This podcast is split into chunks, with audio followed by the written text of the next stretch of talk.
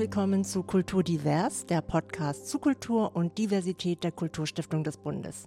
Mein Name ist Suyen Kim und ich begrüße Sie sehr herzlich zur letzten Folge dieses Podcasts, in dem wir seit Mai 2021 die Diversitätsprozesse in unterschiedlichen Kultureinrichtungen vorgestellt haben. Diversitätsprozesse, die von der Kulturstiftung des Bundes gefördert werden, und zwar mit dem Programm 360 Grad Fonds für Kulturen der neuen Stadtgesellschaft. Ich sprach sowohl mit Expertinnen als auch Akteurinnen dieses Programms unter anderem über Umsetzungskonzepte und die gesellschaftliche Aufgabe von öffentlichen Kultureinrichtungen, die Vielfalt einer Stadtgesellschaft wiederzuspiegeln und allen Interessierten Teilhabe zu ermöglichen.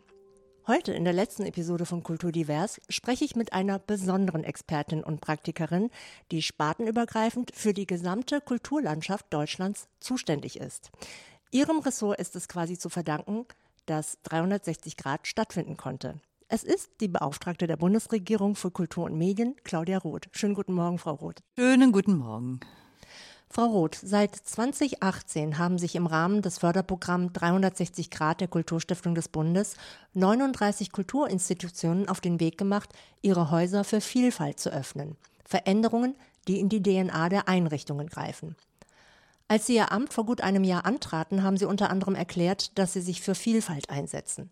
Neben all den anderen notwendigen Transformationen, die die Gesellschaft aktuell durchläuft und durchlaufen muss, wo stehen wir aktuell in der Diskussion um Diversität in der deutschen Kulturlandschaft? Also wir stehen, würde ich mal sagen, noch relativ am Anfang. 360 Grad ist großartig, weil es äh, Pionierprojekte sind. Pionierprojekte, die versuchen deutlich zu machen, dass wir überhaupt nicht angekommen sind in der Realität unserer Gesellschaft. Unsere Gesellschaft ist divers, aber es gibt Teile oder viele Bereiche, in denen sich die Diversität nicht widerspiegelt, sei es jetzt auf den politischen Ebenen, wenn Sie sich die Stadträte angucken, die Bezirksversammlungen angucken, wenn Sie sich die Landtage angucken, wenn Sie sich den Bundestag angucken, wenn Sie mal fragen, ja, wo gibt's denn OberbürgermeisterInnen mit einem Migrationshintergrund? Äh, Wir haben einen, Belit Onay in Hannover, aber ähm, es gibt nicht die Teilhabegerechtigkeit, die in einer demokratischen Gesellschaft die Grundlage sein muss. Und äh, Kultur ist natürlich, der Bereich von Kunst und Kultur ist natürlich ein extrem wichtiger Bereich. Und auch da, muss ich sagen, sind wir noch sehr, sehr, sehr weit weg von ja, von der, von der Realität unserer Einwanderungsgesellschaft, die sich nicht widerspiegelt. Und 360 Grad ist so wichtig, dass äh, äh, es Museen sind, die versuchen, Stadtgesellschaften auch im Museum abzubilden, dass es Musikschulen sind, dass es Orchester sind, dass es Theater sind, dass es Bibliotheken sind, die sozusagen sich öffnen für die Realität einer diversen Gesellschaft. Wenn ich an meinen Wahlkreis denke, Augsburg, drittgrößte Stadt in Bayern, hat einen Migrationsanteil von ungefähr 50 Prozent. 50 Prozent der Bürger und Bürgerinnen Augsburgs haben Migrationsgeschichte. Bei Kindern und Jugendlichen geht es in Richtung 70 Prozent. Aber dann schaue ich mir an, ja, wie kommt es denn vor? Wie wird es denn abgebildet? Wird das, was diese Menschen und ihre Eltern und Großeltern und Urgroßeltern mitgebracht haben, irgendwie wahrgenommen? Wird es anerkannt? Und da haben wir einen riesengroßen Nachholbedarf. Wir haben einen großen Nachholbedarf und trotz alledem ist das Thema Diversität ja allgegenwärtig. Und doch ist es auch nach wie vor schwierig, Kultur für viele umzusetzen.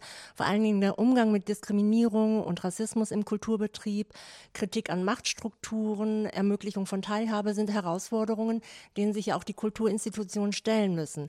Aber dafür braucht es ja nicht nur einen Bewusstseinswandel, sondern auch Kompetenzen. Und die fehlen ja auch oft. Müsste da nicht eigentlich auch die Ausbildung im Kulturbereich entsprechend angepasst werden? Also ich glaube, das Bewusstsein, dass unsere Kultur sich öffnen muss für all das, was zu uns gekommen ist äh, und daraus was Neues, was Großes, was ganz äh, Aufregendes äh, zu entwickeln. Das ist noch bei weitem nicht gelungen. Das Zweite, Sie haben recht, ja, wie kann ich organisieren, dass Teilhabe tatsächlich stattfindet, in den Strukturen, in den Organisationsformen. Und da gibt es ja tatsächlich Beratungsmöglichkeiten. Äh, das BKM fördert eine Vorortberatung für bundesgeförderte Kultureinrichtungen, um erstmal zu sensibilisieren, was fehlt und zweitens, um Möglichkeiten zu eröffnen, tatsächlich diversere Strukturen hinzubekommen. Ähm, natürlich ist es auch nicht so einfach, denn äh, wie setze ich durch, dass äh, Teilhabe garantiert wird? Da gibt es Überlegungen, Quoten einzuführen.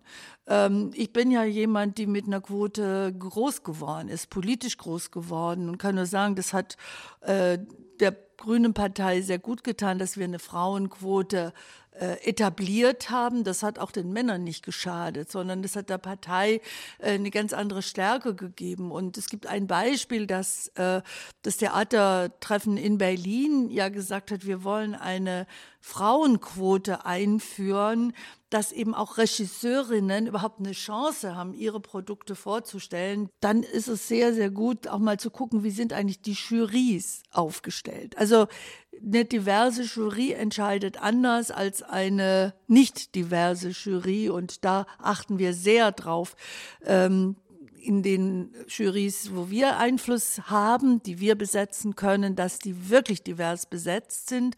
Und divers heißt, dass Frauen ihren Anteil haben, dass Menschen mit Migrationsgeschichte ihren Anteil haben, dass POC, Black People, endlich auch mal vorkommen, dass Menschen mit Einschränkungen, mit Behinderungen vorkommen. Also zu Diversität gehört ja auch die der ganze Bereich der Inklusion. Ähm, und das ist ein hoher, hoher Anspruch. Eine inklusive Gesellschaft ist ein sehr, sehr hoher Anspruch. Und es ist sehr viel mehr als Barrierefreiheit. Jetzt haben Sie schon einige Ideen oder auch Maßnahmen erwähnt. Das Programm 360 Grad hat vor kurzem einen Diversitätskompass veröffentlicht. Da werden tatsächlich praxisnahe Maßnahmen dargestellt, die die Kultureinrichtungen durchführen können, um diverser zu werden. Von den Leitungen der am Programm teilnehmenden Häuser haben wir mehrfach gehört, dass eine nachhaltige Verankerung von Diversität nur dann möglich ist, wenn ein klarer Auftrag und verbindliche Zielvereinbarungen seitens der Kulturpolitik formuliert werden. Dagegen wird seitens der Kulturpolitik oft als Argument die Kunstfreiheit genannt. Zieht sich die Kulturpolitik dadurch nicht zu sehr aus der Verantwortung? Wäre es aus Ihrer Sicht nicht auch sinnvoll, bestimmte Maßnahmen teilweise kultur- bzw. förderpolitisch verbindlich zu machen, damit das Thema auch bis in die Kommunen hineindringt? Das macht ja überhaupt keinen Sinn. Natürlich können die Kultureinrichtungen, die brauchen nicht äh, von oben runter irgendetwas dekretiert. Die können von selber äh, sich überlegen, wie garantieren wir äh, Diversität in unserer Einrichtung. Und andererseits kann äh, Kulturpolitik sich nicht auf die Kunstfreiheit äh, äh, rausreden. Kunstfreiheit ganz sicher, wenn es um Programmplanung geht, wenn es um die Programme geht. Also der Staat oder eine, ein Kulturministerium hat nicht die Möglichkeit und auch nicht die Kompetenz, äh, sich in eine Theaterproduktion einzumischen oder, äh, oder in, in, in ein Konzert. Das gefällt mir nicht. Oder in eine Ausstellung, das muss jetzt abgehängt werden. Das ist nicht die Kompetenz, aber sehr wohl kann sich Kulturpolitik Politik einbringen, wenn es um die Besetzung von Positionen geht, wenn es um Personalfragen geht. Das ist sehr wohl möglich. Nur nochmal, also zu sagen, wir würden ja gerne, wenn, und die anderen sagen, ja, wir können aber nicht, weil das bringt uns ja nicht weiter, sondern es muss von, es muss ein Grundanliegen sein der Kultureinrichtung, denn es hat was mit Qualität zu tun, mit Öffnung zu tun, mit Zukunftsfähigkeit zu tun. Ich habe vorher gesagt, Augsburg hat bei den Jugendlichen Richtung 70 Prozent äh, Kinder und Jugendliche, die Migrationsgeschichte haben. Ja, wenn sich die Kultureinrichtungen nicht auf dieses Publikum einstellen, dann werden sie kein Publikum haben in Zukunft. Das heißt, es ist auch im eigenen Interesse, dass ich diejenigen anspreche, die mein potenzielles Publikum sind, die potenziell teilhaben in den Kultureinrichtungen. Also die Kultureinrichtungen, die Kommunen äh, sollten von sich aus wirklich sehr, sehr, sehr intensiv die Erfahrungen studieren, die Erfahrungen nachvollziehen, die diese Projekte von 360 Grad ja auf den Weg gebracht haben. Was können wir daraus lernen, damit wir uns öffnen und die Breite äh, unserer Gesellschaft ansprechen, auch für Kultur?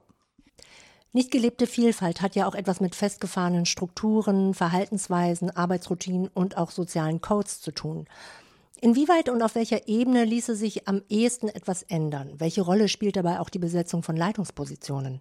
Also erstens glaube ich, gibt es überhaupt kein einfaches Patentrezept. Das ist schwierig, denn wir haben äh, ja äh, Jahrzehnte vergeudet, will ich mal sagen, mit der Behauptung, Deutschland sei kein Einwanderungsland. Das ist natürlich totaler Unsinn. Es hat wirklich, es ist eine Verweigerung der Anerkennung unserer Realität. Es gibt eine sehr spannende Untersuchung vom Deutschen äh, Kulturrat, der Diversität in Kulturinstitutionen 2018 bis 2020 untersucht hat und der eben feststellt, dass türkischstämmige äh, in den Kultureinrichtungen eklatant unterrepräsentiert sind.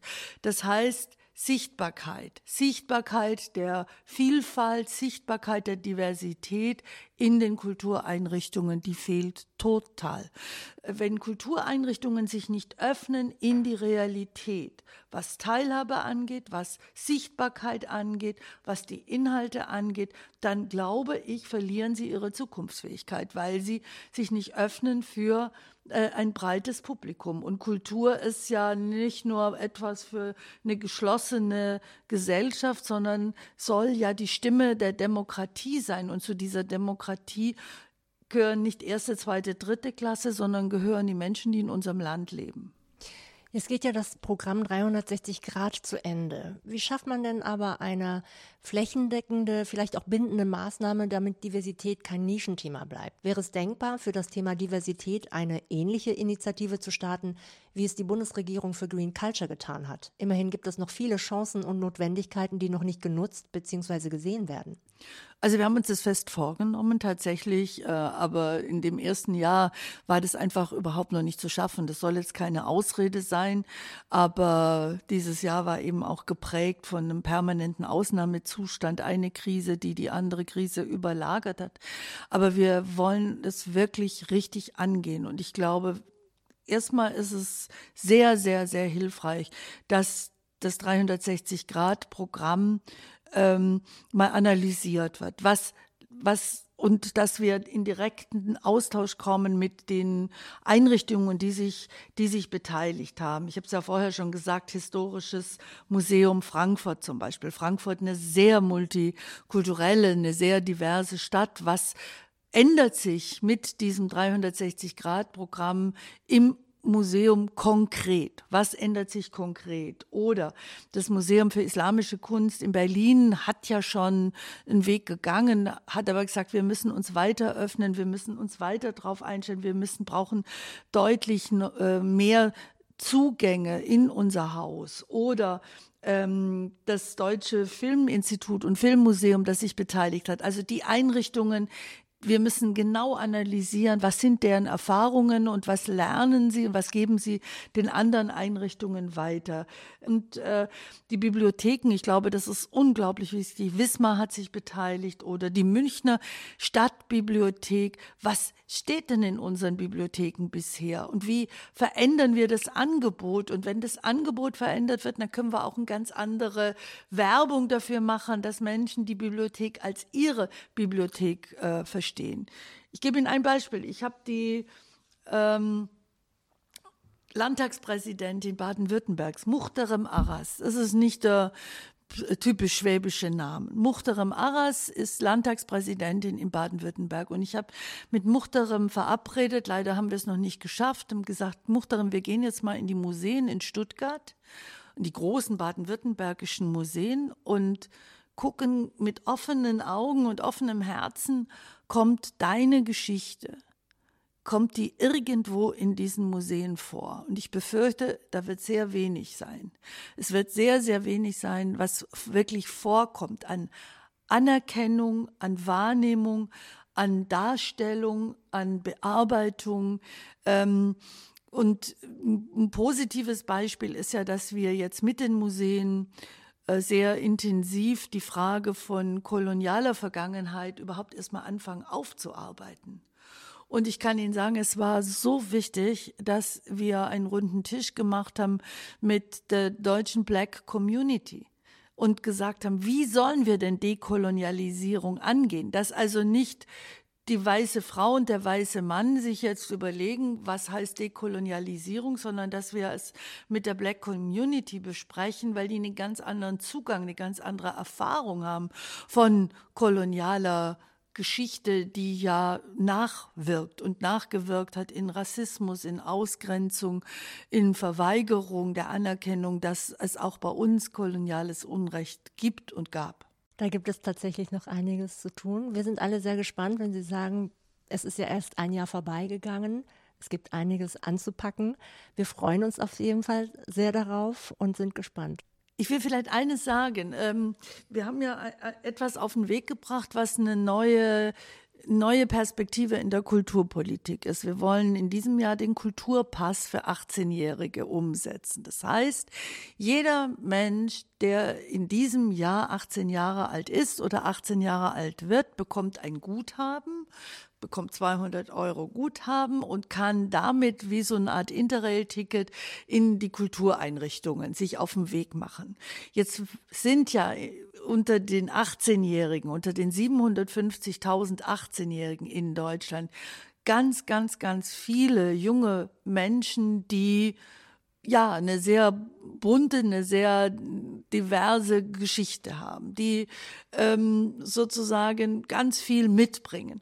Und es wird spannend sein, ob für diese jungen Menschen dieses Angebot, sich in die Kultureinrichtungen mal reinzubegeben, sei es in einem Buchladen, sei es im Plattenladen, sei es in der Oper, sei es im Theater, im Museum, in irgendeinem Schloss, in, ähm, das wird sehr spannend sein und wird genau zu untersuchen sein, ob sie sich angesprochen fühlen. Also ob die Einrichtungen, die Kultureinrichtungen offen genug sind, dass sie tatsächlich junge Menschen mit Migrationsgeschichte ansprechen, dass sie das Gefühl haben, ja, das ist auch unsere Kultur, dieses Kultur, diese Kulturnation Deutschland ist eine diverse Kulturnation und hat endlich begriffen, dass ähm, Kultur für alle, mit allen äh, ein großer Anspruch ist, den wir noch lange nicht erfüllt haben. Der Kulturpass kann auf jeden Fall eine Chance sein, aber nach wie vor bleibt natürlich den Kulturinstitutionen die Aufgabe immer noch, dass sie sich dann auch entsprechend in der Ansprache verändern.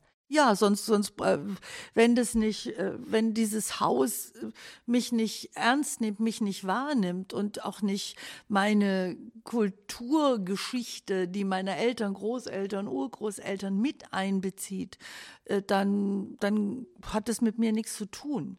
Und wenn Kultur ja auch ein Ausdruck ist von, von kultureller Identität, dann muss diese Identität erstmal äh, wahrgenommen werden, dass die sehr, sehr, sehr viel mehr ist und sehr viel mehr ist in einer Einwanderungsgesellschaft als in einer geschlossenen, homogenen Gesellschaft. Wir sind nicht homogen.